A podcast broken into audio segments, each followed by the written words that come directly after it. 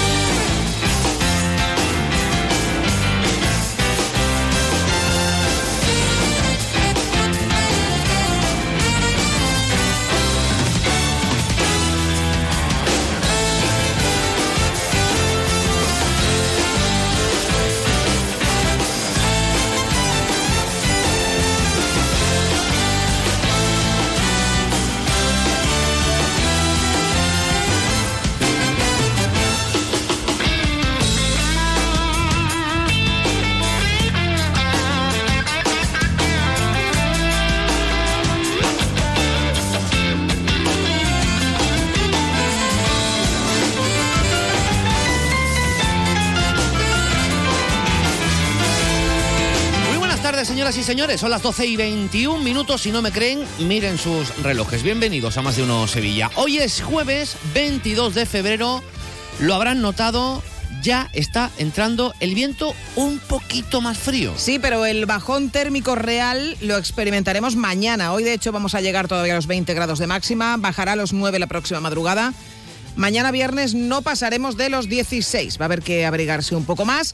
Hoy además, y ya también lo podemos percibir, están llegando nubes. Hay alguna posibilidad de lluvia débil esta noche, pero es escasa.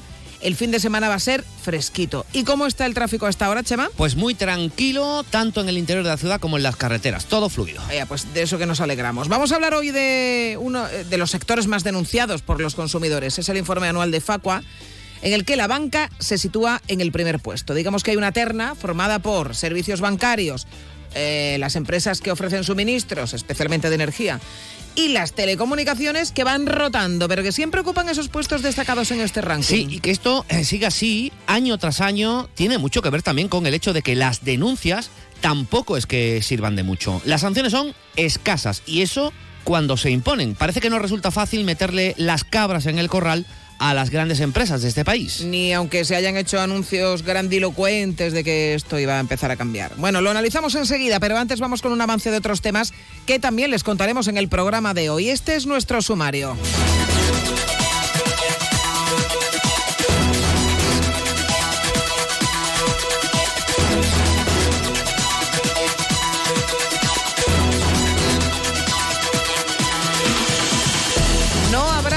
Viviendas turísticas en 11 barrios de la ciudad. El barrio del museo es la única zona en todo el casco histórico de la ciudad donde no se supera el porcentaje máximo recomendado. En el lado opuesto, el que tiene más presión turística residencial es el barrio de Santa Cruz. Por ello, el ayuntamiento prepara un documento por el que se denegarán nuevas licencias en zonas que cuenten con más de un 10% de viviendas turísticas, que es el máximo recomendado. Día contra la brecha salarial, el hombre cobra unos 5.000 euros más al año. Las mujeres sevillanas tienen que trabajar cuatro meses más para cobrar igual que los hombres. Aumenta, por tanto, la diferencia. Los hombres cobran 5.315 euros más que las mujeres al año, según los sindicatos Comisiones Obreras y UGT. Entre las causas de esta brecha salarial está la parcialidad de los empleos que tiene nombre de mujer, pese a que es en la mayoría de ocasiones involuntaria. Pero la mujer sigue adoptando el rol de cuidadora en casa. Y en deportes, el Betis a por la remontada. A las 7 menos cuarto de la tarde arranca el choque de vuelta del playoff de la Conference League. El Betis debe remontar el 0-1 del partido de ida ante el Dinamo de Zagreb. Habrá lleno en el estadio Maximir y en torno a medio millar de seguidores béticos. En el Sevilla, Gudel ha vuelto a entrenar seis semanas después de su rotura de menisco. Les invitamos a conocer la ambiciosa oferta del que está llamado a ser el corazón de la actividad cultural, creativa y turística de Alcalá de Guadaira, el Centro San Miguel.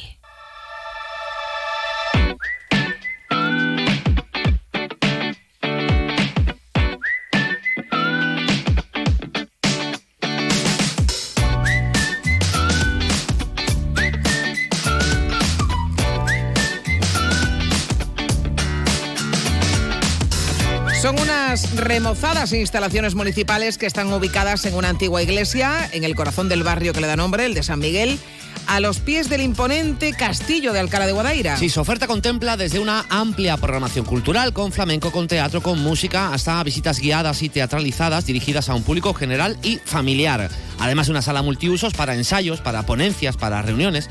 La programación arrancó hace poco más de una semana y de hecho ya este domingo, tomen buena nota, ofrece la obra Los Quintero en San Miguel, allí a las 7 de la tarde. Un nuevo espacio que vamos a conocer mejor de la mano de Christopher Rivas, que es el delegado de Turismo y Cultura del Ayuntamiento de Alcalá. Señor Rivas, buenas tardes.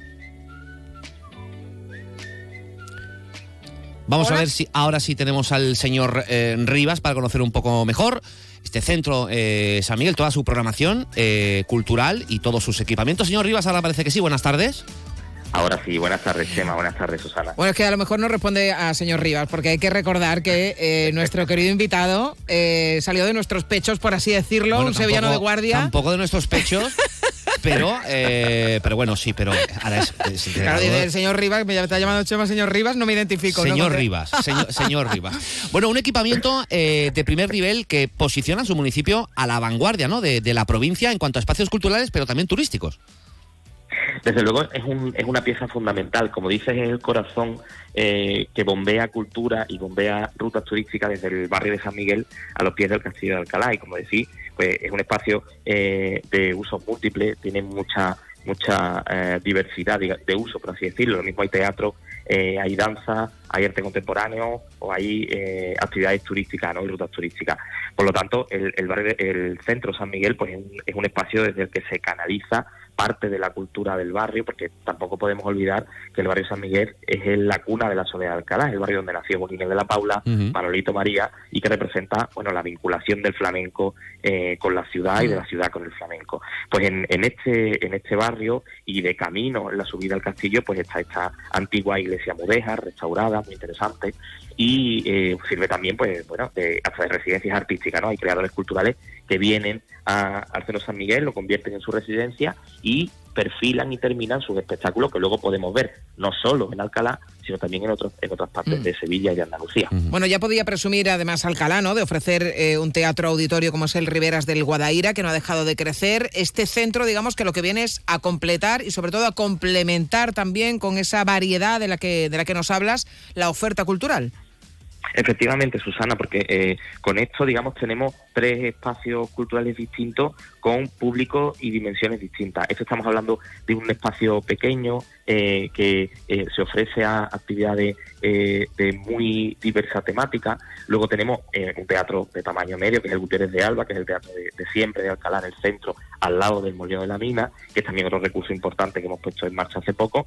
Y por último, el Teatro Auditorio Rivera del Guadaira con mil butacas, que, bueno, además de acoger rodajes de programas de televisión, da cabida a grandes conciertos, a los festivales flamencos o a, a un- una serie de eventos y de, y de conferencias gracias a, su, a sus espacios expositivos y de conferencias, con lo cual sí que tenemos esa- esos tres elementos eh, disponibles para la cultura, para las artes y también bueno para toda actividad eh, que, que redunde en, en la cultura o redunde en la economía o en la actividad social de la ciudad, por así decirlo. Ujú.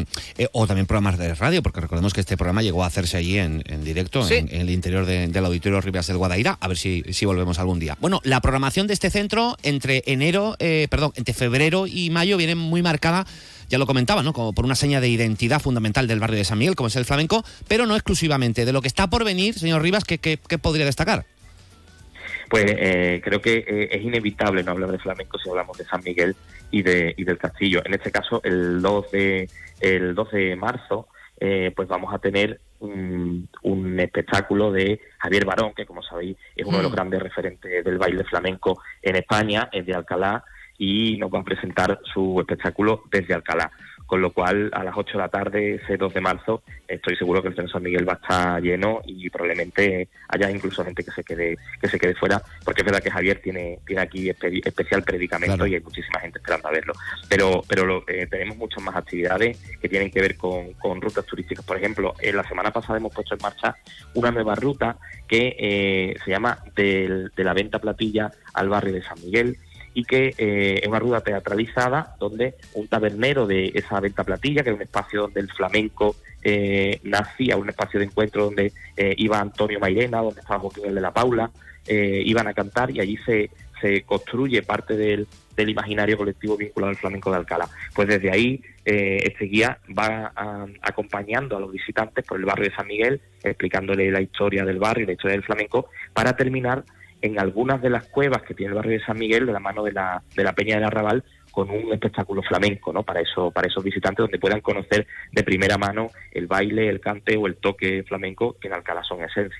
Y todo ello involucrando además a los colectivos que viven allí, con lo cual pues redunda también en las en las señas de identidad local. Bueno, pues es muy importante, es muy importante este tipo de, de actividades, Chema, porque eh, se trabaja de la mano de la gente del barrio y es fundamental que un barrio como el barrio del Castillo, eh, que ha tenido muchas dificultades, eh, esté poniendo en marcha actividades de este tipo que supone un aliciente para el barrio, para que la gente de fuera conozca el barrio y para que la gente del barrio enseñe todo lo que tiene.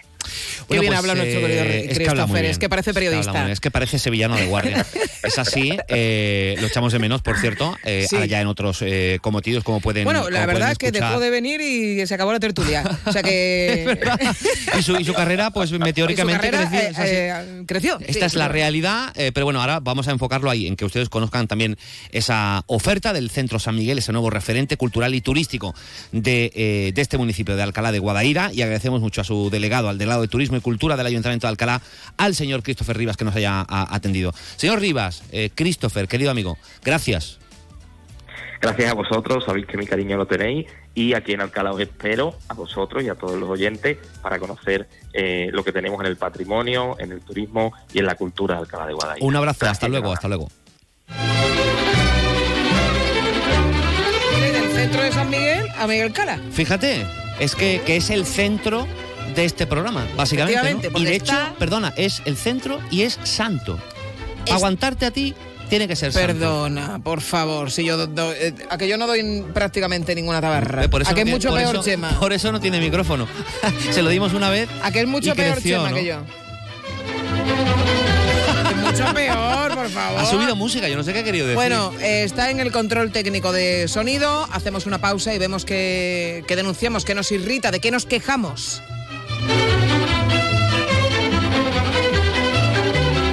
En Sevilla también somos más de uno.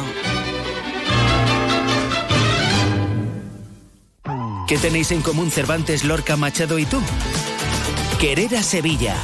Pero recuerda, a Sevilla un gesto como recoger los excrementos de tu mascota, diluir sus orines, no dejar bolsas de basura fuera de los contenedores o usar bien las papeleras le vale más que mil te quiero. Cuidemos Sevilla. Lipasam, Ayuntamiento de Sevilla. Vive con los más pequeños un concierto de música muy especial. El próximo miércoles 28 de febrero aprovecha el día festivo y ven con toda la familia al Teatro Alameda a las 12 de la mañana. Disfrutaréis del espectáculo Vibra y Ross de tal palo tal violín, música divertida y original con algunos instrumentos muy curiosos. No te quedes sin tu entrada, toda la información en rosevilla.es. ¿Compras? Welcome. ¿Alquilas? Welcome. ¿Inviertes? Welcome. En Welcome Home tenemos tu casa ideal. Acércate al Hotel NH Collection el 23 y 24 de febrero a la décima edición de Welcome Home Sevilla. Acceso gratuito. Para más información, entra en www.welcomehomesevilla.es. Nuestra profesión es nuestro vínculo. Únete para ser más fuertes. Exige para forzar el cambio. Actúa para decidir tu futuro, para que enfermería y fisioterapia sigan avanzando el 6 de marzo en las elecciones sindicales del Servicio Andaluz de Salud. Vota SATSE, tu sindicato de confianza. ¿Has oído que existen unas ayudas para rehabilitar tu vivienda, pero nunca te queda claro si puedes optar a ellas? ¿Sabes que el Colegio de Arquitectos de Sevilla tiene una oficina de rehabilitación para ayudarte en todo ese proceso? Dos lunes al mes en más de uno Sevilla.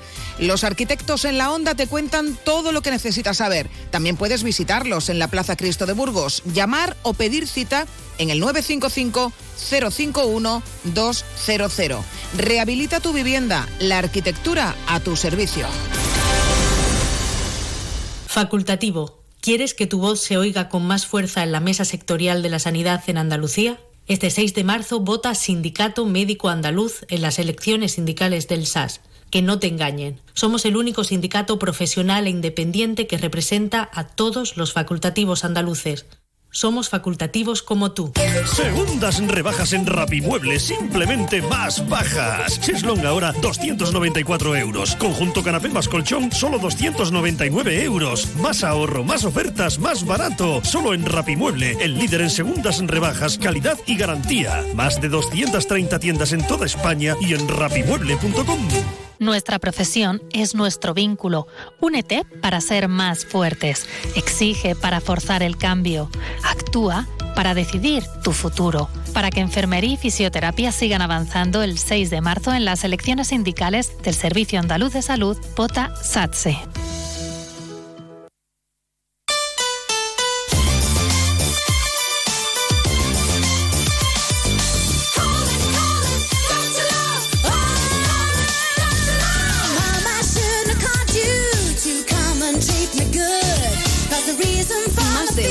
Sevilla. Chema García y Susana Valdés. Onda Cero.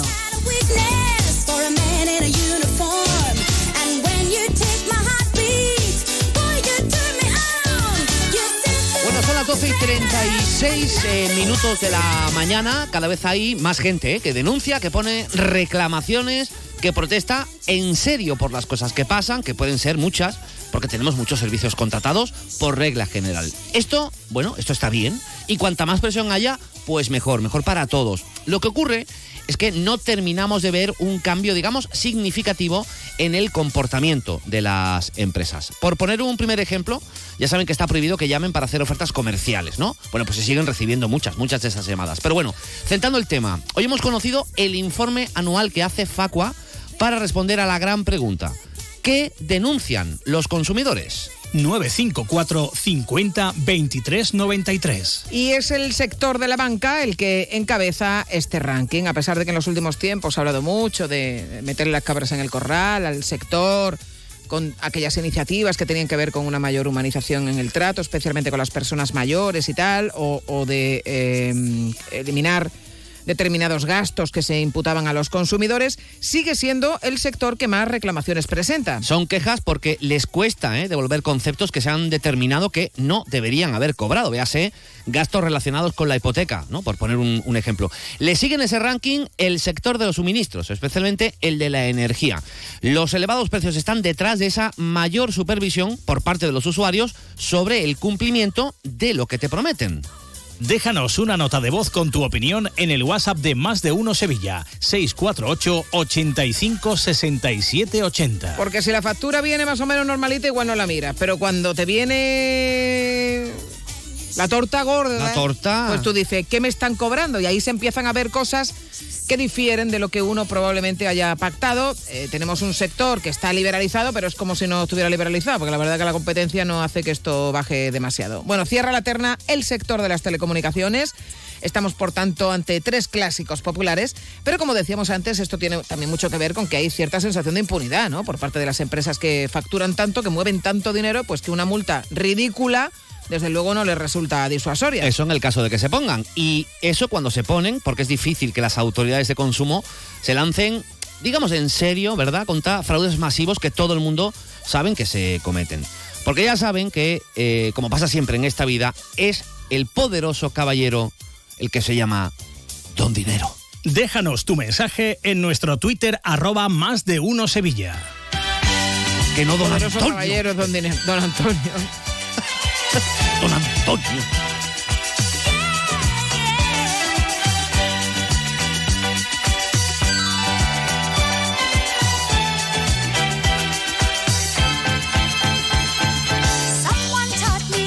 Mira, en los últimos años hemos vivido además especialmente, eh, ahora hay un debate sobre todo esto, ¿no? Sobre el papel, por ejemplo, que ha jugado. Esto es, un- es una nota al margen. Nota al margen. Oye, qué bonito. Pero está ¿Hay relacionado ninguna todo. sección radiofónica que se llame Nota, al margen? Pues es preciosa. Eh, hay un La voy a debate. inaugurar. Hay un debate sobre para qué sirvió el, el- el Ministerio de Consumo en manos de Alberto Garzón, ahora que le está cayendo lo más grande, porque Mm. se quiso ir a una, a una consultoría, Sí. a un lobby, y al Sí, final sí. pues renunció porque lo suyo le estaban poniendo, pero a, Claro. a caer de un burro.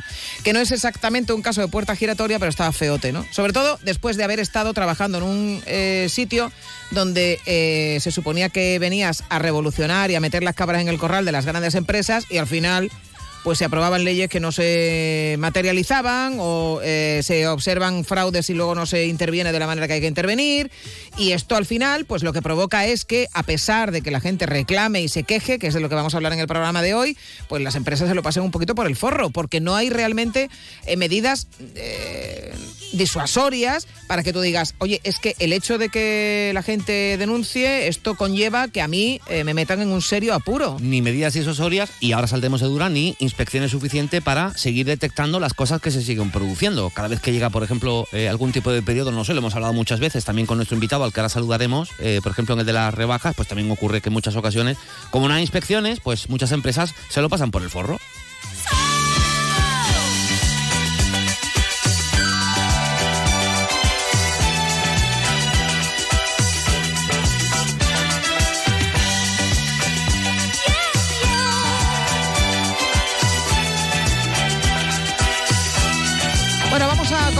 Más sobre ese informe que hoy ha presentado Facua, eh, donde se analizan y se colocan en su posición correspondiente las quejas y reclamaciones que han presentado los consumidores a través de esta entidad, de esta organización. Y para ello saludamos a Gabriela Camaid, que es eh, de los servicios jurídicos de esta organización de Facua. Gabriela, ¿qué tal? Muy buenas tardes. Hola, buenas tardes. Bueno, siempre nos encontramos en los primeros puestos a los mismos, ¿no? En algunos años cambian en función de un poco de, la actualidad o del último fraude masivo cometido, pues unos escalan puestos y otros bajan. Pero no es ninguna sorpresa encontrarnos a la banca, a las empresas que tienen que ver con suministros y concretamente con energía o las empresas de telecomunicaciones liderando este ranking de eh, los sectores más denunciados, ¿no? Pues sí, la verdad que es que son cada año más o menos las mismas siempre que, están encabezando la lista y además estamos hablando de, tres servicios que concretamente pues son esenciales, ¿no? Y que todo el mundo todo el mundo necesitamos y usamos. De hecho son son servicios de, de carácter básico de interés general. Entonces el, el problema que tienen especialmente este tipo de de servicios es que tienen una normativa sectorial. Hmm y, y, quedan un poco ahí amparados por ese, esa pequeña nube normativa que, que al final lo que hace es proteger a la empresa y, no a los consumidores precisamente porque son, eh, la paradoja es esta, ¿no? Son servicios esenciales que todos necesitamos tener.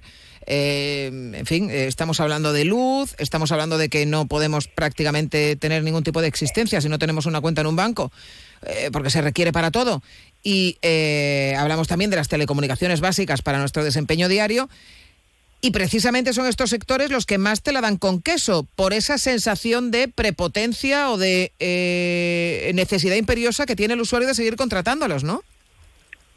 Claro, exactamente. Son, son empresas que saben que, al final, quien no tiene una cuenta en el banco, quien no tiene electricidad en su casa o suministro de gas, y, y quien no tiene un teléfono móvil, un internet contratado e incluso hay gente que tiene hasta tele, ¿no?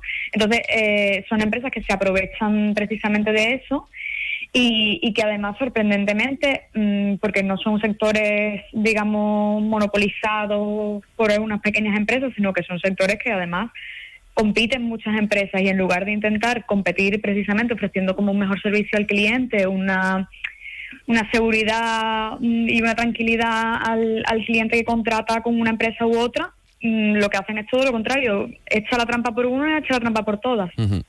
Eh, me gustaría preguntarle también por la cultura de la eh, denuncia que hemos hablado tantas veces en este programa, porque si las denuncias no consiguen el efecto deseado, eh, pero son las denuncias las que eh, pueden provocar que las cosas cambien, ¿qué salida le queda al consumidor? Es decir, si yo me planteo denunciar es para que tenga una respuesta. Si lo he hecho cuatro veces y en ninguna me han dado la razón o no se ha solucionado el problema, eh, difícilmente se le puede exigir al consumidor que eh, siga denunciando para que eh, cambien las cosas. ¿Qué salida queda, por tanto? Claro, el, el, problema está en, no en que la denuncia no tenga una finalidad real, sino el problema está en que nos encontramos muchas veces con que son los propios servicios de, de vigilancia y los propios organizaciones, o sea, organizaciones de consumo, no, los, propios eh, delegaciones de consumo que, que, hacen la vista gorda o, o, no tramitan correctamente o en plazo la, las denuncias que se interponen. Eh, ¿Qué opciones tienen? Desgraciadamente, el, la opción que queda es eh, acudir a vía judicial la mayoría de, de las reclamaciones que se interponen, sobre todo contra banca, que banca venimos del tema de las preferentes, venimos del tema de las cláusulas suelo, venimos de los gastos hipotecarios, gastos hipotecarios que ya se sabe más que de sobra que tienen que devolver y aún así te obligan a acudir a, al juzgado y a los tribunales de justicia para poder exigir tu, la devolución de tu dinero, ¿no? Entonces, mm, el problema del mal funcionamiento de este tipo de, de, servicios de denuncia y de reclamaciones a través de las administraciones públicas y que el hecho de que no funcionen correctamente lo que al final conlleva es un perjuicio grave para el consumidor que para poder ver resarcido el daño que le han causado va a tener que gastarse más dinero e ir a un tribunal de justicia. Eh, una cosa son las denuncias y otra cosa son las labores inspectoras que tienen que realizar las, eh, las administraciones. Respecto a esto último, en honor a la verdad, ¿cuántos inspectores harían falta en todos los sectores en, Andalucía? ¿Cuántos hay disponibles y qué efecto provoca esto sobre eh, precisamente este tema del que estamos hablando? Pues la verdad que desconozco el número concreto de, inspectores que tiene que tienen en Andalucía, pero realmente no sé si es por inactividad de los inspectores que tienen o porque realmente el número no es el, el que necesita eh, una comunidad autónoma como, como Andalucía para poder llevar a cabo pues todas las inspecciones que sean necesarias. Si, si una si una persona interpone una denuncia porque considera que una empresa o, un establecimiento está llevando a cabo una conducta que es susceptible de, ser una infracción, lo que tiene que hacer la, administración es enviar a una persona que realice la inspección, que compruebe que eso es así y que la conducta que se está llevando a cabo. Pues no es una, no es una infracción, con lo cual archivo, o oye, que si es una infracción pues dependiendo de la gravedad o de, o de lo que ya considero valor el, inspector, pues a lo mejor amonestar a esa a esa empresa si no es grave o si no, pues ponerle las sanciones que, que recoge la, la normativa. Eh, lo que no puede pasar es que precisamente por, porque falte personal, al final las empresas pueden salirse con la suya y, seguir cometiendo infracciones sin que les pase nada. En el mejor de los casos, es decir, en el que eh, un consumidor vea vulnerados sus derechos, se ponga en marcha una denuncia o se realice de, oficio por parte de un inspector eh, y llegue una sanción, esa sanción le, puede llegar a salir rentable actualmente a, ese, a este tipo de sectores de telecomunicaciones. Hablamos, por ejemplo, a ver, no, hablamos del sector de ferreterías con todos mis respetos, hablamos de la banca o de las telecomunicaciones, Mm, no, sé yo si pueden asumir, porque es que les salga rentable saltarse la normativa y asumir una, una multa que en su eh, montante económico pues eh, seguramente no, no significará casi nada. Claro, eh, como, como decía antes, son, son sectores que tienen una normativa propia, son una normativa sectorial, entonces muchas veces nos encontramos con que el régimen sancionador que, que contiene la norma lo que establece son una serie de sanciones que son, hablando mal, ridículas. O sea, son sanciones que realmente no sirven ni siquiera para disuadir de cometer la, infracción. Y tampoco tienen en cuenta, que considero que es una cuestión súper importante, hablando de precisamente de este tipo de, sectores, tampoco tienen en cuenta el beneficio económico que ha obtenido eh, la entidad bancaria, que ha obtenido la empresa de energía o la empresa de telecomunicaciones para, para a raíz de la, del cometer la infracción, es decir, con el tema de, gastos hipotecarios o de cláusula suelo, pues no podemos ni saber la cifra del beneficio económico que le, que le supuso a una entidad bancaria años y años y años de cláusula suelo y años y años y años que probablemente muchos consumidores ni siquiera van a reclamar porque se ven obligados a acudir a un tribunal de justicia. Bueno, pues esta es la situación, estas son las cosas que los consumidores denuncian eh, fundamentalmente este tipo de comportamientos y servicios. Gabriela Camaid, de los Servicios Jurídicos de Facua, gracias por atendernos y muy buenas tardes. Gracias a vosotros.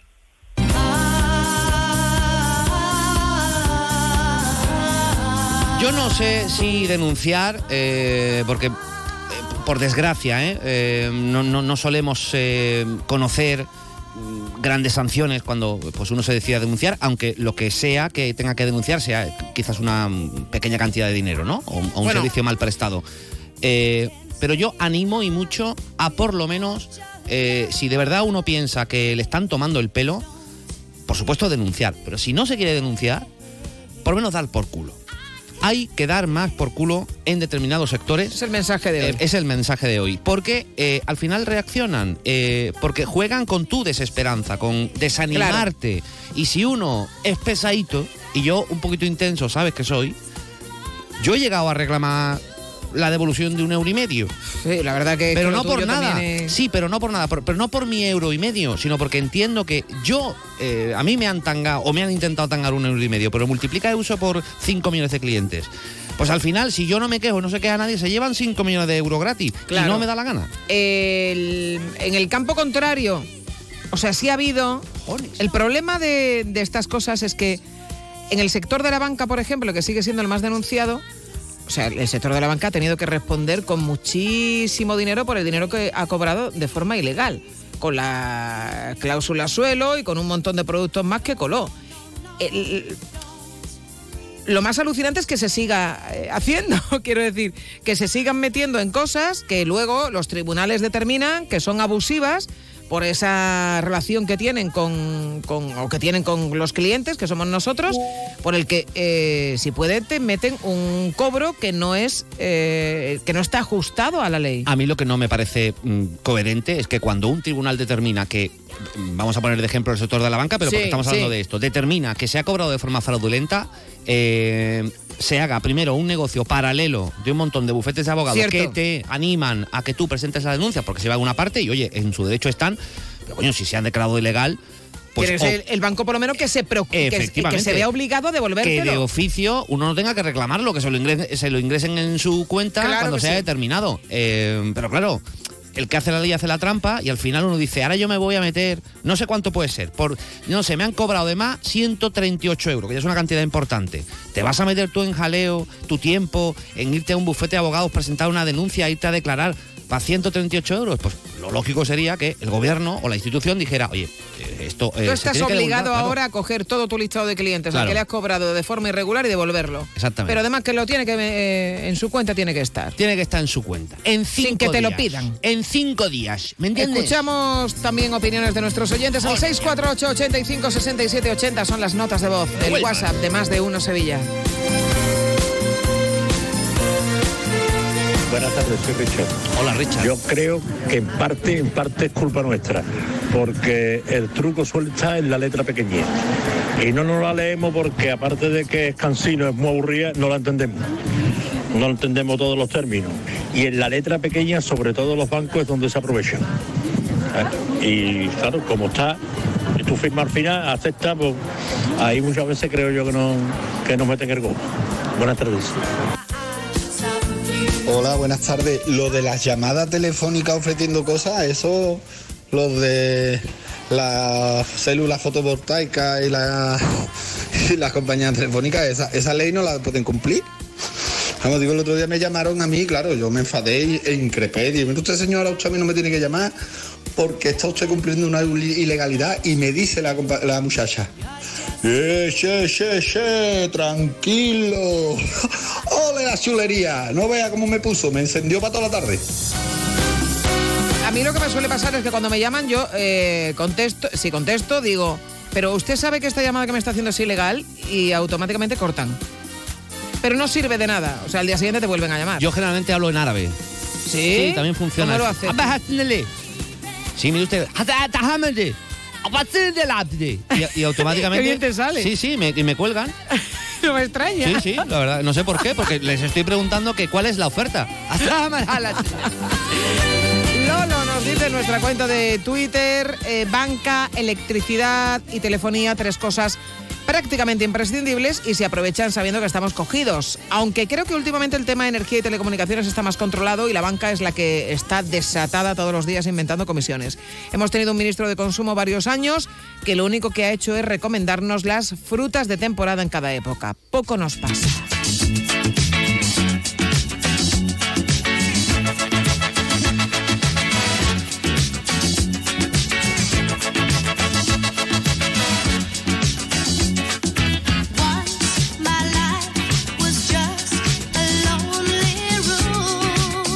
También en muchas ocasiones se nos olvida eh, que hay eh, competencia dentro de los propios sectores. Es decir, si uno no está de acuerdo, no, le hablo ya de una ilegalidad o de una comisión abusiva o de un precio mal cobrado, eh, pero si uno entiende que su, su empresa, la que le está dando el servicio, o se la está intentando meter o no le sale rentable pagar la comisión correspondiente que le están diciendo que tiene que pagar, sea o no ilegal, márchese. Váyase Claro. a otro, pida precios, eh, compare. También hay que dedicar un poco de tiempo a nuestros Claro, propios es- suministros. pero y es que yo creo que juegan un poco con que los perezosos somos legión. Claro, pero, pero también, eh, de cierta manera, tenemos una parte, de, la culpa. Bueno, que- no, no, yo no considero que te- yo tenga parte de culpa porque a mí me la intenten meter. No, no, pero no te hablo, no te hablo de la forma ilegal. O sea, no te hablo de que sea ilegal lo que te quieren cobrar, sino que tú no estés de acuerdo en una subida de precio. Una comisión bancaria Sí, que no sea ilegal, sí. no todas son ilegales. Dicen, oye, mira, ha cambiado la política del banco y ahora por una cuenta corriente vas a tener que pagar una comisión de mantenimiento de 10 euros al año. Me lo invento. Y tú, no- que no es ilegal, en el caso de que no lo sea, ¿eh? que lo desconozco. Eh, Pues si tú no quieres pagarlo, como ya no tienes que estar en ese banco, pues te vas a otro banco y le dices, oiga, ¿cuánto me da usted? Yo tengo estos ahorros, ¿cuánto me da usted tal? ¿Tengo que pagar la comisión? de-?". No, pues te vas a tu banco y le dices, oye, que me llevo la cuenta.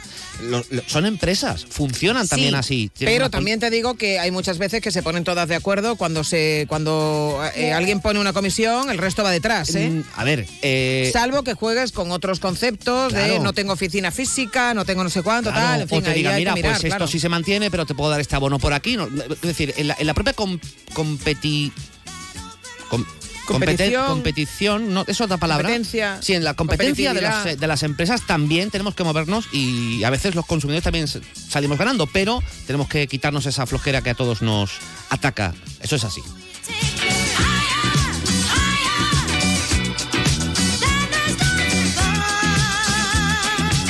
Buenas tardes. Sobre este tema tenemos en la familia para escribir un libro. A mi padre lo echaron de dos grandes bancos de España que todos conocemos. Eh, a mí por estar con el cotitular en alguna cuenta he tenido que cambiar hasta de hipoteca. Nos han mm, jodido, con perdón, eh, eh, temas empresariales también que tenemos asociados a estas cuentas por toda la cara y nos hemos hartado de preguntar, oye, que por qué, que por qué, que por qué, sin respuesta, cartas de vueltas hacia atrás sin firma, sin responsable y nada, aquí andamos de juicio gastándonos el dinero para intentar conocer qué es lo que ha ocurrido y sobre todo para quitar nuestra inseguridad bancaria que tenemos que no sabemos si en el futuro volverá, volveremos a tener algún problema. Y no te lo pierdas. Mientras tanto, nos echan de sus bancos y cobrándonos los mantenimientos y las tasas de cuentas que no podíamos ni cerrar por estar mía. nosotros atados de pies y manos. En fin, unos sinvergüenza. Buenas tardes. Chema, así tú también. Con la. Hazle mala. Así. Bueno, a ver, eh, un último mensaje que nos llega de. Dice, hace 10 días di de alta eh, la luz para mi madre con Endesa. Puse mi número de teléfono y desde entonces no paran de llamarme para ofrecerme el servicio que acabo de contratar.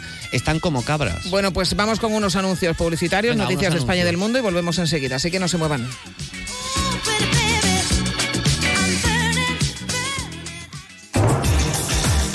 Vuelve a Tomares España debate, con los más interesantes análisis de la actualidad. El jueves 22 de febrero, Miguel Ángel Revilla examinará la actualidad española y te invita a conocer nuestro país a través de sus protagonistas. España Debate, a las 20 horas en el Auditorio Rafael de León. Entrada libre hasta completar aforo. Síguenos también por streaming. Ayuntamiento de Tomares. Tomares, como a ti te gusta. Mano de santo limpia la ropa, mano de santo limpiar salón, mano de santo y en la cocina, en el coche, en el watercloak, mano de santo para el hotel, mano de santo para el taller, mano de santo te cuida, mano de santo te alegra la vida, mano de santo, mano de santo, ponte a bailar y no limpies tanto, mano de santo, mano de santo, ponte a bailar y no limpies tanto. Seguramente el mejor desengrasante del mundo. Pruébalo. Para estar al día de toda la información deportiva sevillana, síguenos de lunes a viernes en Noticias de Sevilla 8 y 20 de la mañana con Grupo Avisar. Concesionario oficial Volkswagen, Audi, Seat y Skoda. El Hijo del Hombre, un espectáculo cofrade único, una experiencia íntima con Jesús de Nazaret, la pasión como nunca te la han contado. Compra tus entradas en elhijodelhombre.es. ¿Compras? Welcome. ¿Alquilas? Welcome. ¿Inviertes? Welcome. En Welcome Home tenemos tu casa ideal. Acércate al Hotel NH Collection el 23 y 24 de febrero a la décima edición de Welcome Home Sevilla. Acceso gratuito. Para más información, entra en www.welcomehomesevilla.es. Más de uno Sevilla. Onda Cero. Es la una de la tarde, mediodía en Canarias.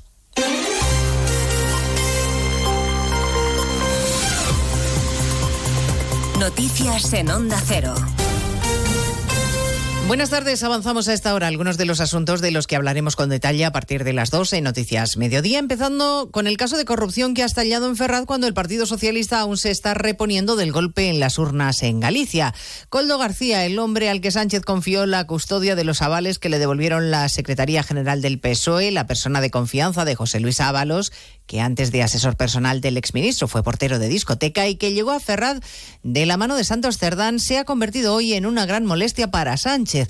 Ministros del gobierno como Pilar Alegría insisten en pedir que se deje trabajar a la justicia y se esfuerzan en poner cuanta más distancia mejor. La vergüenza ¿no? de que personas en los momentos más difíciles de la pandemia pudieran hacer negocio con este tipo de cuestiones y que en fin, la justicia investigue hasta las últimas consecuencias y, y trasladar, como le digo, nuestra máxima colaboración y nuestro trabajo cooperativo con la justicia para que este asunto se resuelva. En el Partido Popular se preguntan hasta dónde conocía Sánchez y si la salida del gobierno de José Luis Ábalos tuvo algo que ver. Núñez Feijo exige al jefe del Ejecutivo que dé la cara y no se esconda, José Ramón Arias. El Partido Popular quiere llegar hasta el final de un caso que considera va a tener mucho recorrido y muchas implicaciones. Núñez Fijó le pide al presidente del gobierno que diga lo que sabe. Y el presidente del gobierno guarda silencio sobre los hechos e insulta a quienes le pedimos explicaciones. El presidente del gobierno que señaló a todo el mundo por casos archivados en repetidas ocasiones y que quedaron en nada, ahora se esconde y embarra ante una investigación abierta y gravísima. El presidente popular cree que Sánchez España le queda grande y le pide que si quiere destruir el, país, el PSOE haya él, pero que no se lleve por delante al país. Bueno, los implicados en esta supuesta trama de comisiones ilegales en la compra de mascarillas que habrían ido a parar a los ministerios de Transportes, Interior y a los gobiernos de Canarias y de Baleares han pasado hoy a disposición judicial en la Audiencia Nacional, aunque se han negado a declarar ante Ismael Moreno. Estamos a la espera de saber qué medidas cautelares impone el juez. No los va a mandar a la cárcel en todo caso porque la Fiscalía ha pedido la retirada del pasaporte y comparecencias periódicas.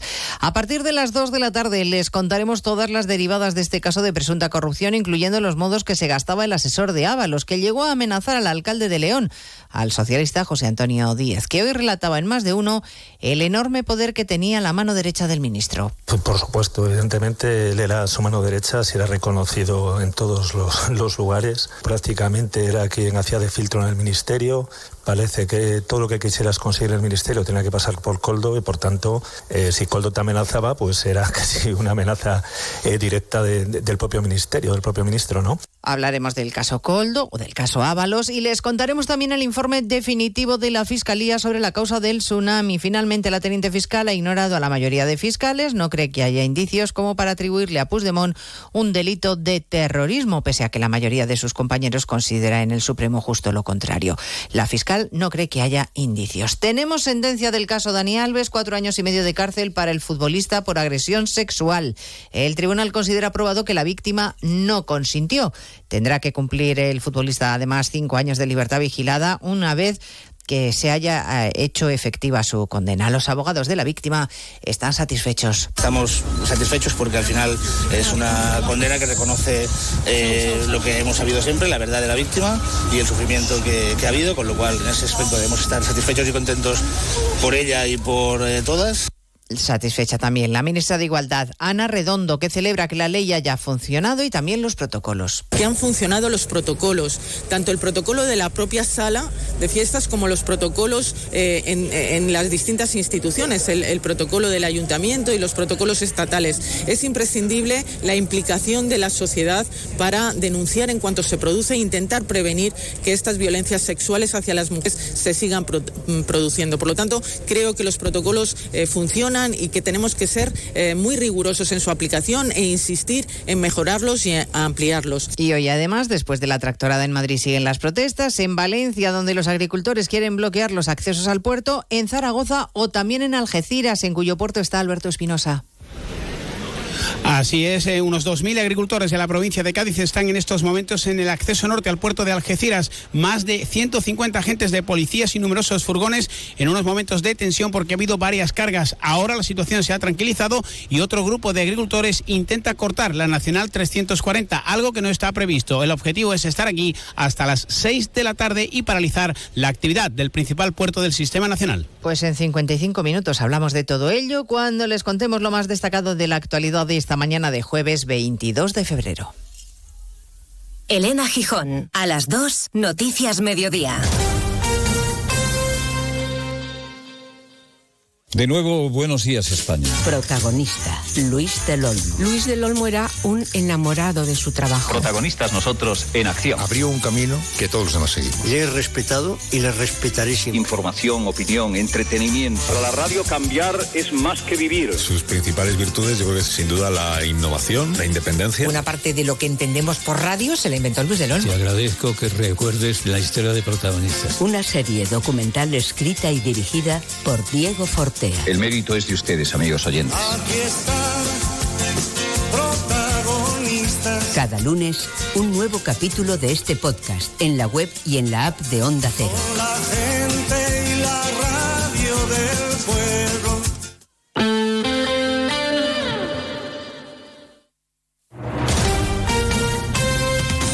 Andalucía, Onda Cero.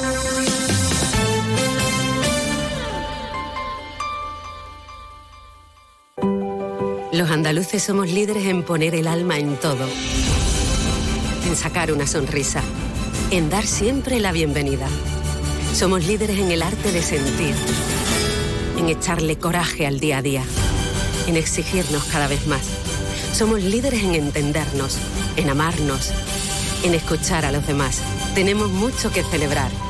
28 de febrero, Día de Andalucía, Junta de Andalucía. Sobre todo, Onda Cero Andalucía. En Onda Cero, Noticias de Andalucía. Jaime Castilla.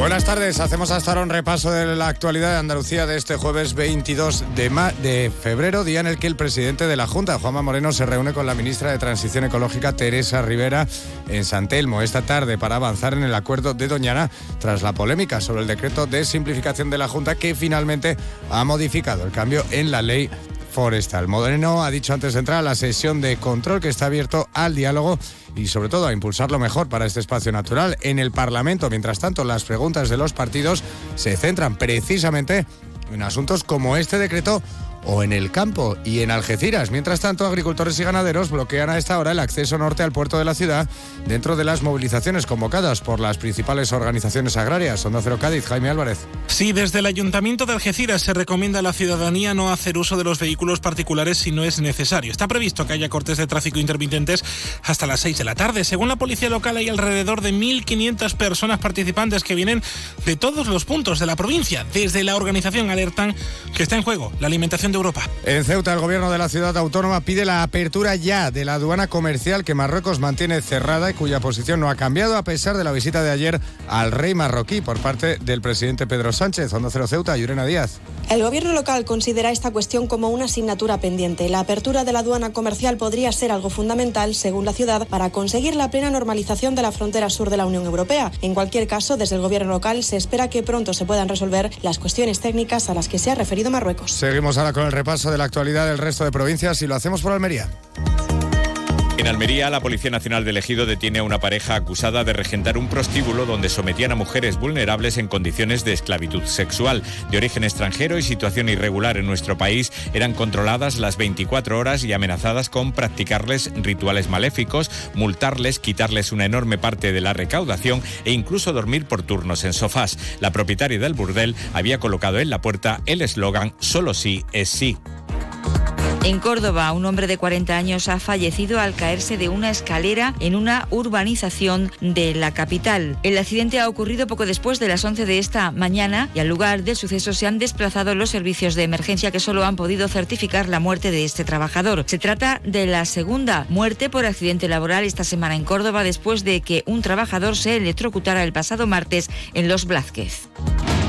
En Granada, dos montañeros de nacionalidad polaca han sido rescatados esta mañana tras sufrir ayer un accidente en el entorno del Mulacén, en Sierra Nevada, que les impedía andar. Según ha informado la Guardia Civil, los excursionistas, un hombre de 34 años y una mujer de 31, no contaban con los medios adecuados y sufrieron un R15 que les dificultaba continuar el camino. En Huelva, en una operación conjunta entre la Policía Nacional, la Guardia Civil y Vigilancia Aduanera, han logrado incautar 2.800 kilogramos de hachís que ocultaban en embarcaciones de recreo y de uso pesquero. Hay siete personas detenidas. En Jaén, la primera edición de los premios al emprendimiento y al liderazgo femenino reconocerán el talento de mujeres jiennenses que han puesto en marcha su propia iniciativa empresarial. Los galardones se van a entregar el próximo 18 de marzo en la ciudad de Úbeda. En Málaga ha sido detenido un hombre de 43 años por primero maltratar a su perro en la calle y posteriormente golpear a su madre cuando estaba siendo identificado por agentes de la policía local. A uno de ellos también le propinó un golpe en el pecho por lo que tuvo que ser reducido y puesto posteriormente a disposición judicial. Y en Sevilla, el Pleno del Ayuntamiento de la capital ha aprobado un descuento del 80% en el impuesto de construcciones, instalaciones u obras en aquellas actuaciones destinadas a crear pisos turísticos que conlleven la rehabilitación de un edificio protegido. Más noticias de Andalucía a las 2 menos 10, aquí en Onda Cero. Onda Cero. Noticias de Andalucía.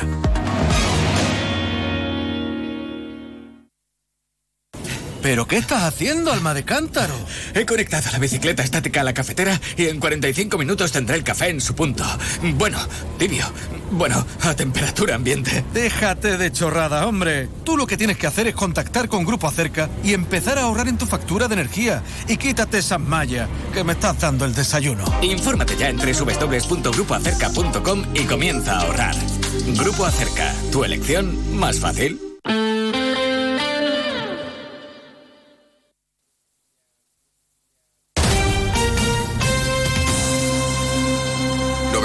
95.9. Onda Cero, Sevilla. IES Polígono Sur oferta dos cursos públicos y gratuitos que te permiten completar certificados de profesionalidad válidos a nivel nacional. Inicia tu camino en ciberseguridad con el curso de seguridad en equipos informáticos y rompe las barreras de comunicación con el curso de sistemas y recursos de apoyo a la comunicación de personas sordociegas. Cursos de tarde, 100% presencial, desde el 11 de marzo al 25 de junio. Matrícula abierta. Más información e inscripciones en sordoceguera.iespoligonosur.org o ciberseguridad.iespoligonosur.org. Doctor Gutiérrez, qué ganas tenía de volver a encontrarme con usted porque tengo una pregunta. ¿Conoce usted algún complemento para nuestros huesos? Sí, sí, Artrogel Forte de Marnis. Artrogel Forte, me suena. ¿Es fácil de tomar? Muy fácil, son viales para beber. Voy a pedirlo al herbolario o a la farmacia antes de olvidarme. Artrohelp Forte de Marnis. Artrohelp Forte de Marnis. Artrohelp Forte de Marnis. Artrohelp Forte de Marnis. Artrohelp Forte de Marnis. Artrohelp Forte de Marnis. Pero mujer, métete en marnis.com y así no se te olvida. Vive con los más pequeños un concierto de música muy especial. El próximo miércoles 28 de febrero aprovecha el día festivo y ven con toda la familia al Teatro Alameda a las 12 de la mañana. Disfrutaréis del espectáculo Vibra y Ros de tal palo tal violín, música divertida y original con algunos instrumentos muy curiosos. No te quedes sin tu entrada, toda la información en rosevilla.es. Nuestra profesión es nuestro vínculo. Únete para ser más fuertes. Exige para forzar el cambio. Actúa para decidir tu futuro. Para que enfermería y fisioterapia sigan avanzando el 6 de marzo en las elecciones sindicales del Servicio Andaluz de Salud, POTA SATSE.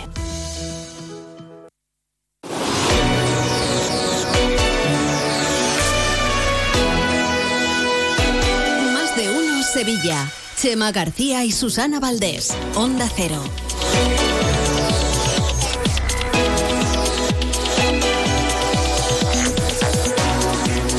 Una y 14 minutos de la tarde, ya estamos aquí de vuelta en directo en Más de Uno Sevilla. Vamos a empezar a contarles noticias que se suceden en esta jornada de jueves 22 de febrero.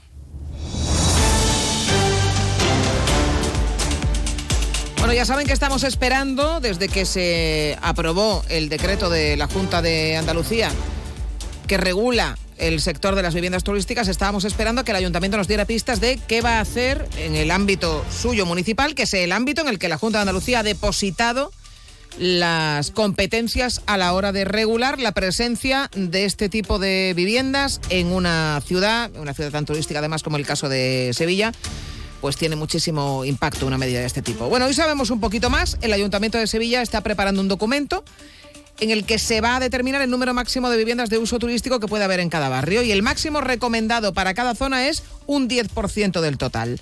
Juancho Fontán, buenas tardes. Sí, a día de hoy, Susana, buenas tardes. El barrio del museo es el único que no supera ese porcentaje, mientras que en el lado opuesto hay 11 barrios, siendo el de Santa Cruz la zona que cuenta con la ratio de vivienda más elevada, un 32%, es decir, aquí una de cada tres viviendas son turísticas. El ayuntamiento no quiere que esto vaya más, por ello prepara un documento por el que se denegarán nuevas licencias en aquellas zonas que tengan más de un 10% de viviendas turísticas. Para ello, habrá revisiones de licencias anuales en las que si no se cumple con los nuevos requisitos, se les retirará. Una vez que se haya aprobado este documento, que tendrá carácter de ordenanza, se aplicará de forma inmediata. En el pleno de esta mañana, el alcalde José Luis San ha reconocido que hay zonas donde dice la situación se ha ido de las manos. Vamos a enviar expedientes disciplinarios a la Junta para que procedan a cancelar sus inscripciones en el registro. Vamos a pedir al Colegio de Administradores de Finca que nos faciliten las denuncias por parte de las comunidades de propietarios. Vamos a dar cuenta al Servicio de Protección Ambiental para que intensifiquen las inspecciones por ruidos y se abran expedientes de disciplina ambiental. En definitiva, más control, más limitación intentando regular la situación en algunos barrios de la ciudad de Sevilla donde parece que la situación se ha ido un poquito de las manos. Bueno, son fundamentalmente eh, los barrios del casco antiguo, estamos hablando, menos el del museo, el resto de los barrios del casco antiguo ya habrían superado ese, ese porcentaje y también Triana las viviendas turísticas que se quieran eh, habilitar en otras zonas de la ciudad en principio no tendrían problemas, pero es ahora y a toda prisa donde se están intentando regularizar las del centro, eh, antes de que entre en vigor este documento que todavía no está aprobado. Sí, pero este no es el único problema al que se enfrenta el gobierno de José Luis Sanz. Otro de sus quebraderos de cabeza es la ordenanza de veladores. En este pleno, la portavoz de Compodemos Izquierda Unida, Susana Hornillo, ha vuelto a poner en duda que este documento se haya consensuado con los vecinos y habla de amnistía a los incumplidores a nosotras nos parece es que esto se trata de una amnistía, una amnistía a los veladores y las terrazas que invaden Sevilla, una amnistía para todos los veladores que no cumplían la norma por pasarse de horario y por ocupar más espacio del permitido y usted pretende amnistiarlo. Pues que sigan ocupando ese espacio y es más, que sigan cerrando más tarde. Por su parte, el alcalde asegura que es un texto que se ha hecho con diálogo y participación tanto de los vecinos como del sector de la hostelería. Y ha recordado a la portavoz del grupo de izquierda que todavía no es el definitivo y que pueden aportar alegaciones. Tiene usted razón en algunas cosas que ha dicho. A lo mejor es que antes la vigilancia del cumplimiento de la normativa se hacía mal o muy mal. Eso es otra cuestión, ese es otro debate. Pero yo lo que sí digo es que nos comprometimos a tener un borrador de ordenanza en febrero, después de ocho años, y tenemos un borrador de ordenanza abierto todavía, porque el texto no es definitivo, a la participación no solo de todos los grupos políticos, sino de todos los sevillanos. También en este pleno se ha hablado de movilidad, otro de los problemas a los que se tienen que enfrentar cada día los sevillanos. El portavoz socialista Antonio Muñoz ha lamentado que el alcalde se encontró el frigorífico lleno de proyectos de movilidad promovidos por los socialistas y que no le gusta ninguno. Por eso le ha pedido que se ponga las pilas para que acometa, por ejemplo, el tranvibús desde Santa Justa hasta la Plaza del Duque, que cuente con un ramal hasta Alcosa o que incorpore a San Jerónimo en el proyecto de la línea 3 del metro. Usted no tiene ni que compartir nuestro modelo de ciudad, que estoy seguro que no lo comparte. Usted por sus declaraciones ha dicho que no le gusta el tranvibú, que no le gusta el tranvía. No sabemos lo que le gusta en materia de transporte, pero dígalo, diga cuáles son sus perspectivas para un tema trascendental en la vida de los ciudadanos como es moverse de un barrio a otro. Por tanto, usted da la muestra de que está haciendo las inversiones que se ha encontrado gracias a la gestión del anterior gobierno y que lo está ejecutando a la fuerza. Pues el alcalde le ha dicho que en la segunda fase del proyecto del Tranvibus va a conectar la estación de Santa Justa con la Plaza del Duque. Un pleno en el que también se han presentado modificaciones presupuestarias para mejorar la movilidad de la ciudad, el carril bici o para atender los servicios en el barrio de Los Pajaritos. A todas ellas, el grupo Vox ha votado en contra, por lo que el portavoz y delegado de Hacienda Juan Bueno les ha acusado de paralizar la ciudad y castigar a los barrios de Sevilla. Ha votado que no a que se rehabiliten los pajaritos. Y exclusivamente por su propio egoísmo personal de querer entrar en el gobierno. No hay otra justificación. No dan otra explicación, señora Peláez. No dan más explicaciones que esa. Por lo menos esmérense un poco. Y den explicaciones convincentes a los ciudadanos. No digan no, no, no, porque no en el gobierno. Y dejo a los pajaritos tirados. ¿Esas son formas, señora Peláez? También se han opuesto al Tranvibú. También se han opuesto a la movilidad de la ciudad de Sevilla. Se han opuesto al carril bici. Su no no está justificado. Nunca va a estar justificado. Es que la verdad es que lo de Vox, eh, en fin, que tiene, tiene efectivamente pocas explicaciones. Salvo el que quieren estar demostrando todo el tiempo que van a votar en contra si no les meten en el gobierno y no les van a meter.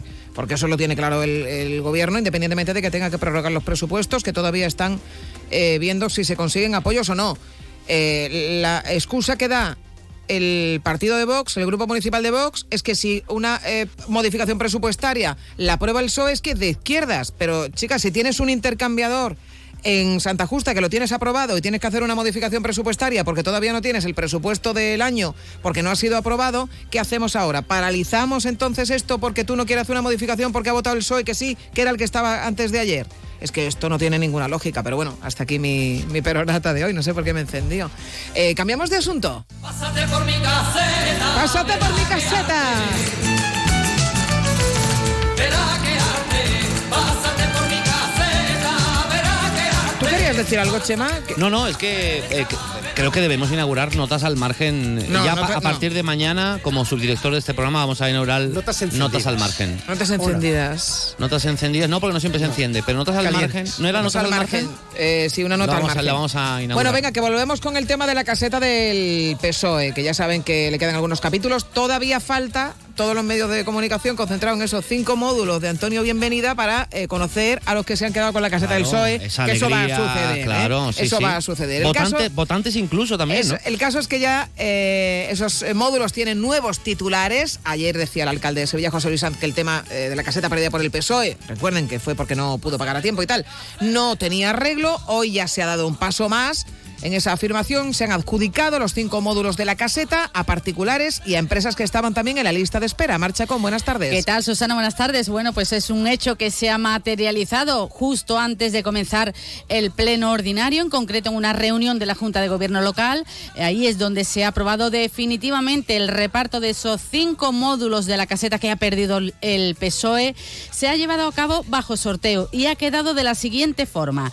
Tres módulos se quedarán para uso familiar. Los afortunados son los oligoides. Llevaban 29 años esperando que le concedieran una caseta.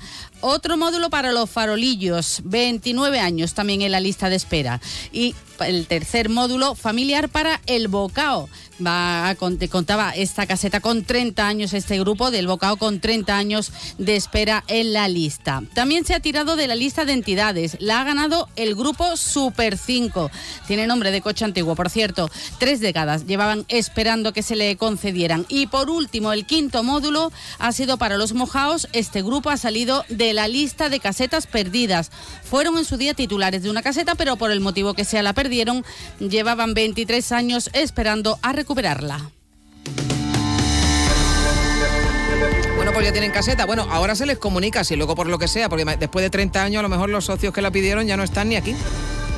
Esto pasa. Y dicen, no, yo ahora ya no la quiero. Pues entonces entran otros. O no son amigos, porque no. También. Igual hace 30 años eran todos muy amigos, se han peleado todos con todos, ¿no? Bueno, es el día de la brecha salarial, de lucha contra la brecha salarial y los datos, la verdad que son desesperanzadores para las mujeres, evidentemente, porque las mujeres sevillanas tenemos que trabajar cuatro meses más al año para cobrar igual que los hombres. Hablamos siempre de una media. Y si esta eh, afirmación la traducimos en cifras, resulta que los hombres cobran 5.315 euros más que las mujeres al año. Así lo han denunciado hoy los sindicatos Comisiones Obreras y UGT. El salario de la mujer sevillana tendría que aumentar algo más del 31% para igualarse al salario de los hombres. Eso supone que las mujeres cobran efectivamente 5.315 euros menos anuales, según los últimos datos de la Agencia Tributaria de 2022. Entre las causas de esta brecha salarial está la parcialidad de los empleos, que sigue teniendo nombre de mujer, motivado por el rol de la mujer de cuidadora de la familia y del hogar. Por sectores, la agricultura y el sector servicios se lleva la peor parte debido a que las trabajadoras perciben salarios muy bajos y tienen jornadas parciales. La secretaria de la Mujer de Comisiones Obreras, eh, Pepa Bermudo, pide más corresponsabilidad de las familias, que no siempre recaiga esa tarea sobre los hombros de las mujeres y al empresario le pide más planes de igualdad. flexibilidad en la jornada o adaptaciones de jornada, que, que son lo que nos permite trabajar y compa- compatibilizar los cuidados sin tener que pedir reducciones de jornada y sin tener que pedir excedencias. Y además mm, exigimos seguir mm, negociando planes de igualdad, que todavía estamos solamente en un 40% de los planes de igualdad de las empresas, porque son la herramienta que tenemos más útil para acabar con la brecha salarial.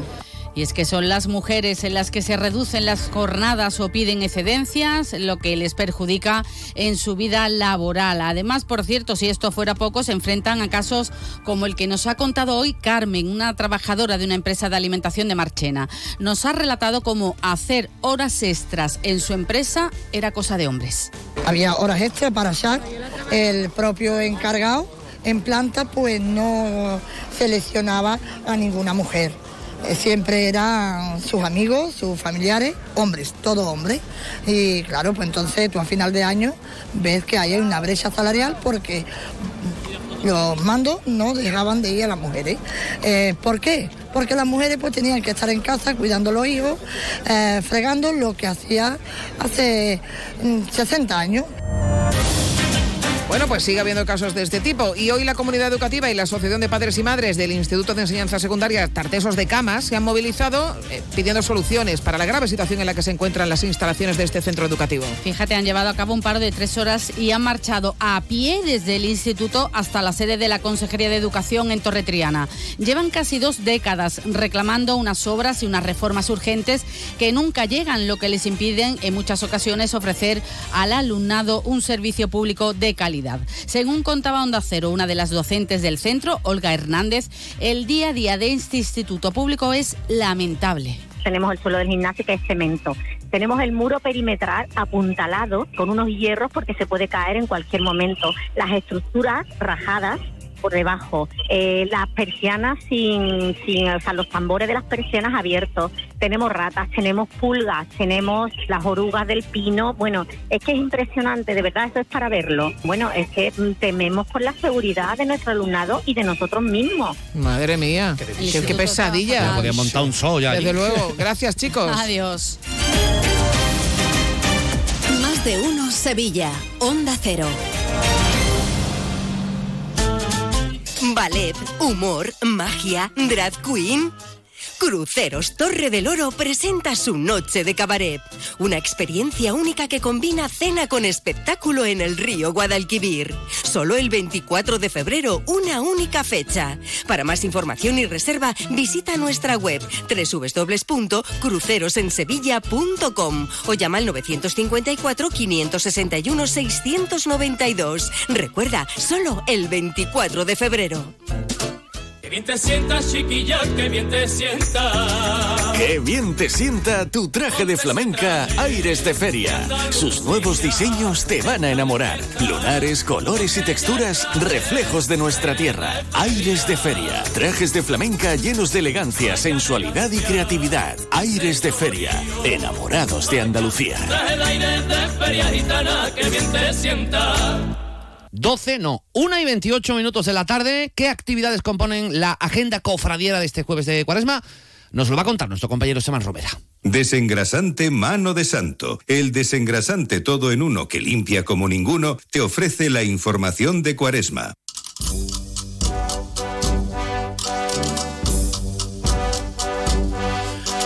Buenas tardes, hoy de nuevo información cofrada aquí en tu casa en Onda Cero. Hoy nos vamos con un evento importante porque esta noche se inaugura los estrenos y restauraciones de la Semana Santa de Sevilla 2024, una exposición organizada por el Consejo General de Hermandades y Cofradía en la sede central del Círculo Mercantil e Industrial de Sevilla en la calle Sierpe. Rememora exposiciones que se hacían de las novedades más importantes en el antiguo, eh, en el Ayuntamiento de Sevilla. En definitiva, todo lo que vamos a poder sentir y contemplar por las calles de Sevilla, pero en esas novedades ahora lo podemos ver de cerca eh, desde esta noche en el Círculo Mercantil. Estos estrenos y restauraciones de la Semana Santa de Sevilla 2024. Eh, como novedades, hoy mm, nos vamos a la Plaza de Molviedro. Eh, Jesús Despojado estrena nueva cruz de guía con diseño y ejecución del tarista Francisco Verdugo. Es uno de los estrenos del próximo domingo de Ramos. Tiene una línea realizada en pan de oro y madera con el escudo de la hermandad en el crucero. Eh, es algo, una línea muy similar, yo creo que ha acertado el tallista al paso de misterio. Hoy eh, nos hacemos eco de la cantidad de cultos, hay muchísimos cultos alrededor de las hermandades de Sevilla Capital, por supuesto también en la provincia. En Sevilla Capital están de Quinario las hermandades como el Museo, la Candelaria, la Estrella, Pino Montano, Las Aguas, el Calvario, Santa Genoveva, Sagrada Mortaja, El Sol, Divino Perdón del Parque Arcosa, Redención, San Bernardo, La Sagrada Lanzada y Macarena. Eh, hoy es un día especial. Hoy hemos hablado de Jesús Despojado. Estamos escuchando al compás de la laguna, una marcha de, de Pepe Carrasco y, y Fon Morgado. Hoy nos quedamos con suspiros, sentimiento a flor de piel, Domingo de Ramos, la plaza de Molviedro y al compás de la laguna.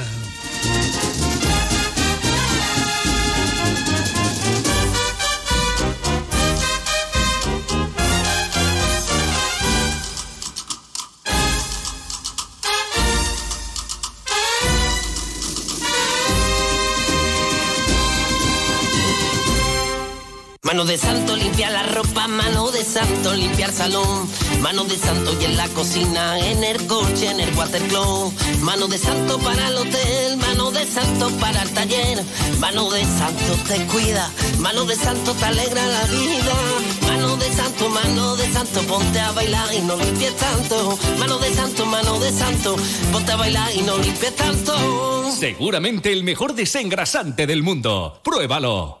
Una invasión de chocolate ha inundado los arcos. Bienvenidos a la fábrica de chocolate. No te pierdas nuestra exposición con más de 4.500 kilos de chocolate. Y este fin de semana, los protagonistas de la fábrica de chocolate cobran vida en divertidos espectáculos para toda la familia. Ven y descubre la aventura más dulce. Hasta el 24 de febrero. Toda la info en nuestra web, Centro Comercial Los Arcos. Cambiando contigo.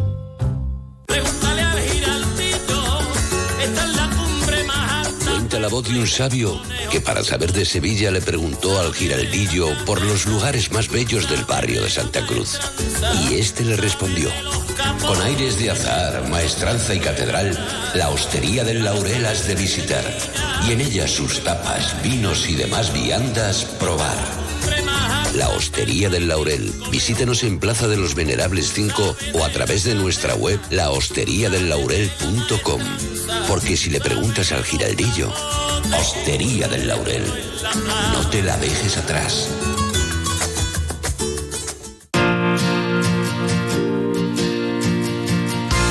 Problemas en tu comunidad de vecinos o situaciones que no sabes resolver, preguntar es el primer paso hacia la solución. Es muy sencillo. Manda una nota de voz con tu pregunta al 648-856780 o escríbenos a más de uno Sevilla. Los profesionales del Colegio de Administradores de Fincas de Sevilla te responden en directo. Confía siempre en un administrador de fincas colegiado. Y ahora, de la mano de Nimo Grupo y sus concesionarios Toyota Nimo Gordillo y Lexus Sevilla, vamos con la información deportiva. Con puntualidad británica, a la 1 y 34 minutos vamos con la información deportiva. Les presento a dos viejos conocidos de este programa.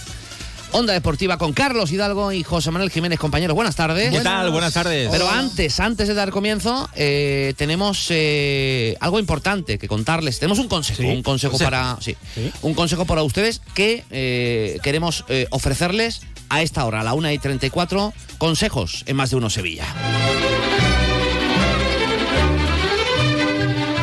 Con José Manuel Jiménez.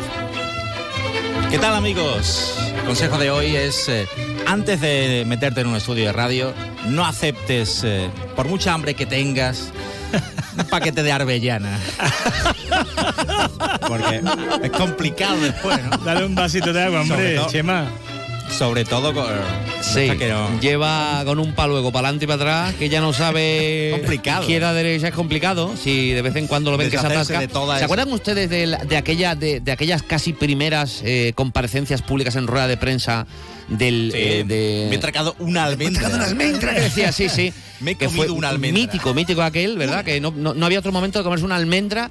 Pero que- ¿quién se come una almendra? Sí, sí. Se come un- parecer- Lo peor- algo así. ¿Cómo se llamaba el ínclito señor? Simón. Simón, es verdad, sí. Fernando, ¿no? Fernando Simón, efectivamente. Lo No sé. peor, antes de ponerte delante de un micrófono, son los frutos secos, pero eso de toda la vida. Parece mentira que mi primo no Sí, se sí, ¿eh? nuevo también.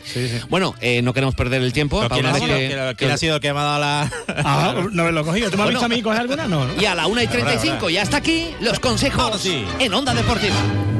Y ahora sí que sí. Trae la agüita, ¿no? No, no, ya... tenemos Ahora aquí. mismo le traigo agüita. Sin problemas. Bueno, que tenemos hoy fútbol. Que tenemos, que tenemos hoy partido del Betis. huevas que quieren. Seguramente, Jiménez, seguramente eh, los béticos, después del paupérrimo partido que hizo su, equi- su equipo la semana pasada, pues estarán con la moral un poquito baja, no, no le echarán mucha cuenta al partido y no saben si soñar o no soñar con la remontada. Pero oye, que es un gol de diferencia solamente, ¿no? El Betis eh, tiene que igualar y a ser posible superar ese gol en el partido de hoy en Zagreb. Hombre, hay varias formas de mirarlo. Claro, si te atienes a lo que pasó en el partido de ida, eh, si ves que el Betis en los últimos eh, dos partidos no ha sido capaz eh, de marcar un tanto, si ves la lista de convocados, si ves que solo hay 11 hombres con ficha del primer equipo, bueno, pues la verdad es que todo esto no invita a pensar en la remontada. Pero, bueno, es un gol. Es un gol, un gol de penalti de un equipo que mm, prácticamente no. no- muchas gracias, eh, muchas gracias. ¿Quieres tu por- agua, señor? Muchas gracias. Le Eh, digo mucho los consejos que usted da. Digo que, bueno, es, es un gol de diferencia y, y, lógicamente mm, la mentalidad del, del equipo es eh, también el, el poder eh, tener este tipo de retas por delante, ¿no? Eh, al final es un equipo al que el Betis le puede ganar. Cuando tú tienes que remontar a un equipo que sabes que es eh, muy superior, Sí, o por ejemplo lo que pasó el año bien, pasado, ¿no? no sé. Cuando te traes cuatro goles de, de Old Claro, Trafford, claro. bueno, pues ¿qué Pero vamos a hacer? no? Todo eso está muy bien. Pero, pero- una vez que uno vio el partido del jueves pasado, Que sí, que sí, es lo que te todo digo. el mundo pensó lo mismo. Pensó, oye, ¿qué pasa? ¿Que no quieren Europa? Oye, que porque jugando así, yo no, no sé qué pretendían.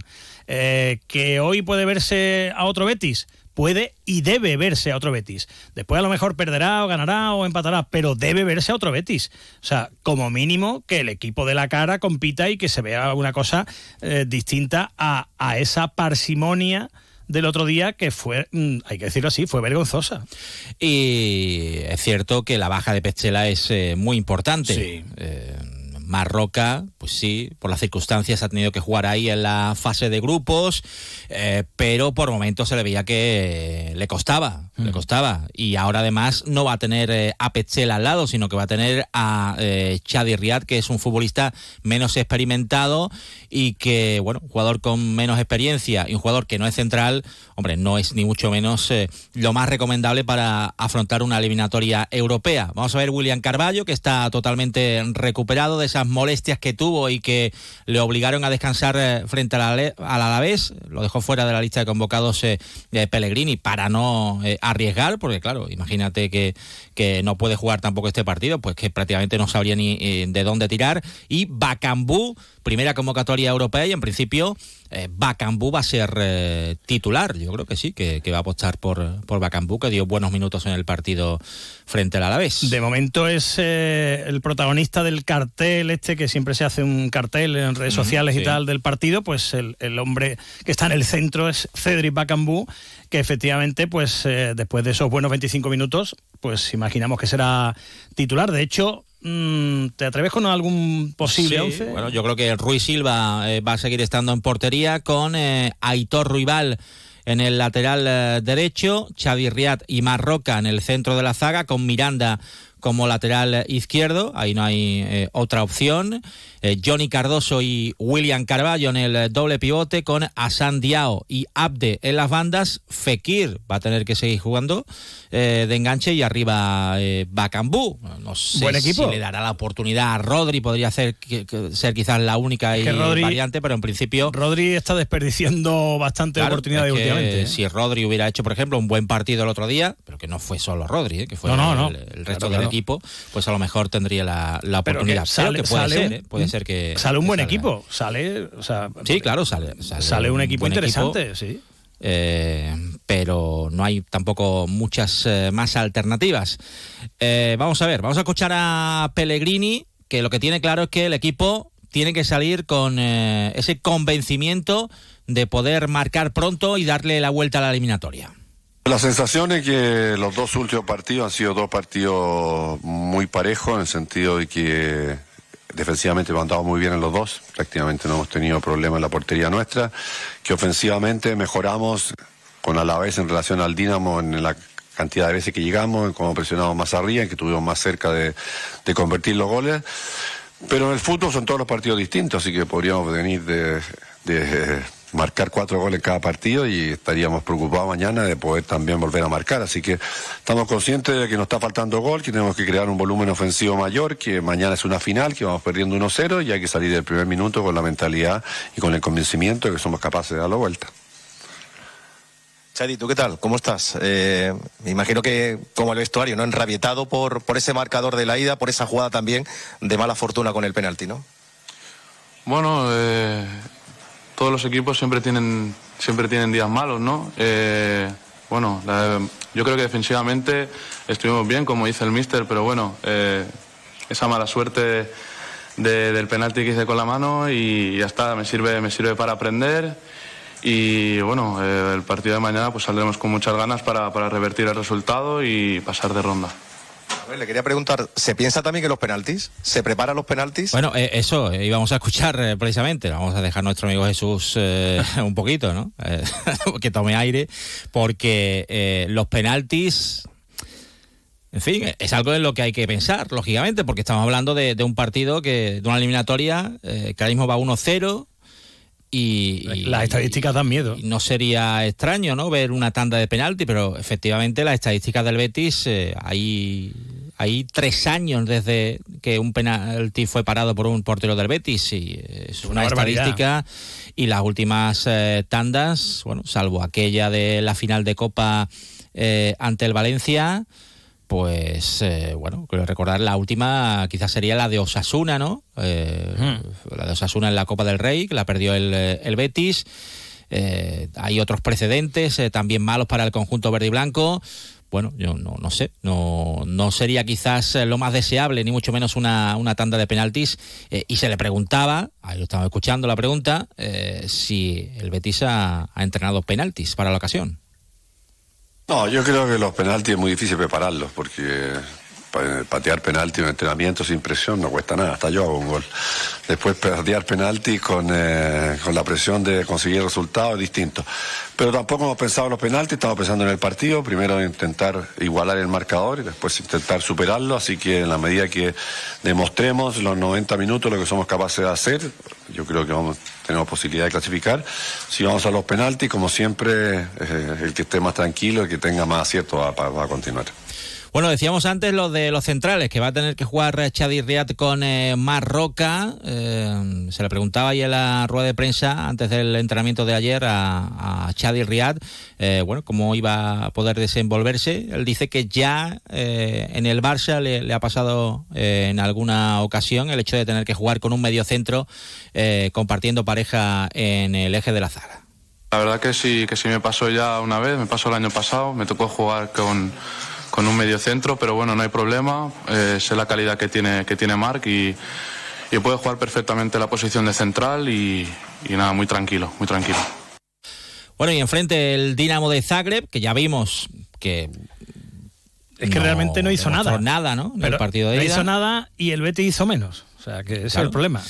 Eh, con las bajas de Enrel y de Sutalo, en principio va a mantener el equipo que ganó en el Villamarín la semana pasada eh, y el equipo croata, por cierto, que viene de ganar el pasado fin de semana al Varazdin también por eh, la mínima y también con un tanto de penalti y también transformado por Bruno Petkovic, el amigo de Robert Jarni. que bueno, no sabemos si va a aparecer por allí, creemos Tiene que no, creemos que, que no va a ser Tiene pinta así. que no. Bueno, pues eh, les iremos dando todos los detalles en la brújula. Estén eh, pendientes hoy aquí en la sintonía de Onda Cero y, por supuesto, pues el resumen, todo lo que ocurra en Radio Estadio Noche a partir de las once y media. Tenemos que hablar del Sevilla porque hoy es el segundo día de entrenamiento después de lunes y martes descanso, aunque el martes hubo jugadores que eh, de forma voluntaria pues eh, fueron a entrenar y el partido es ante todo un Real Madrid. A ver, ha vuelto a entrenar, una gran noticia, Nemanja Gudel. Eh, ha hecho trabajo parcial eh, con el grupo mes y medio después de su operación. Se operó el 10 de enero y ha recortado bastante, ha acortado los plazos el futbolista serbio, aunque no va a estar para este partido, lógicamente. Siguen entrenando bastante bien con sus compañeros Ocampos y Nianzú. Y ojo porque lo mismo a Nianzú le toca ser titular después de casi tres semanas parado eh, en la línea de tres centrales contra el Real Madrid, porque Quique Salas tampoco ha entrenado hoy, o sea que eh, lo va a tener complicado. Ya estamos a jueves, el partido es el domingo. Quique Salas, ausencia junto a Luque Bacchio, Mariano, Lamela, Acuña, Marcao y Agumé. Eh, como digo, si no está Quique Salas, tendría que forzar un poquito eh, Nianzú.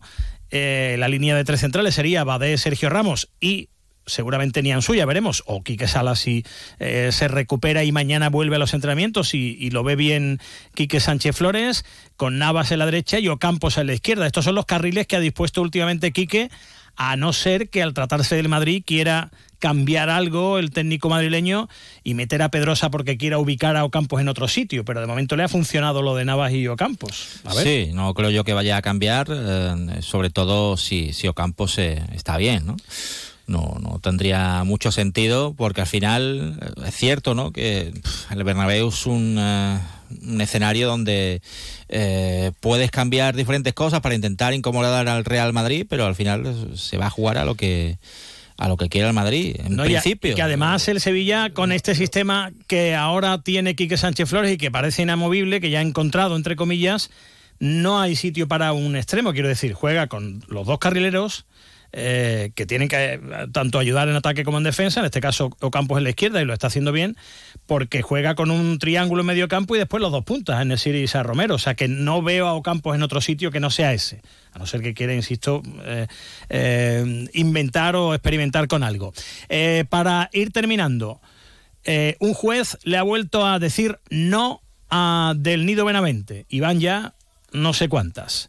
A ver, cuando Del Nido Carrasco ascendió a la presidencia, y de hecho le pregunté en la presentación a, Del Nido Carrasco, eh, porque así lo anunció su padre Del Nido Benavente en la última junta, dijo, si en cuanto entre de presidente mi hijo, eh, lo impugnaré, intentaré que no lo sea porque no tiene lógica. Bueno, pues eh, yo le pregunté en la presentación y decía, pues no tengo noticias todavía, no tengo constancia, pero claro, es que llevo un día y medio aquí. Pues sí, eh, sí tuvo constancia posteriormente porque eh, del Nido Benavente se fue al juzgado de primera instancia número 10 de Sevilla para intentar revocar ese nombramiento. En esa solicitud judicial del Nido Benavente pedía la dimisión de su hijo, pedía que se le impidiese representar a la familia en la Junta de Accionistas y pedía que no pudiese votar conforme a lo acordado con sus socios dentro del famoso pacto.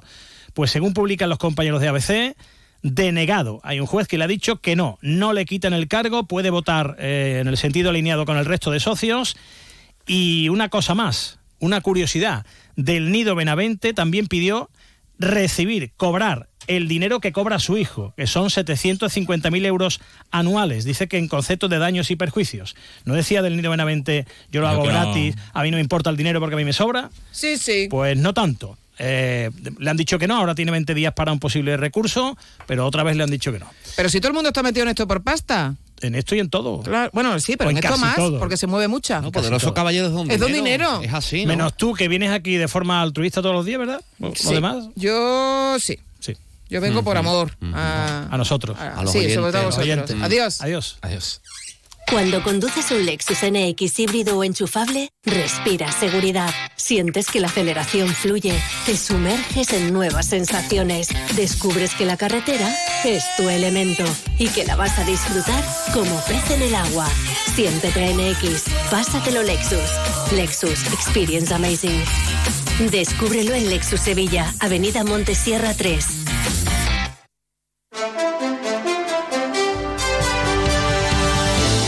Nos tenemos que marchar. Se quedan a continuación con Jaime Castilla Navarro, que les va a contar las noticias de Andalucía, porque lleva una taza Viene con un líquido que no sabemos lo que es. Sí. Creemos que es agua, pero luego, a ver. Son las típicas tazas que se utilizan para que dentro Pues no, haya agua. No es agua, pero como los viejos periodistas, ¿verdad? Sí. Tienen que estar así para una botella de contarles- whisky en el cajón. Efectivamente. Al adiós. Adiós, sean felices, adiós. Más de uno Sevilla. Chema García y Susana Valdés.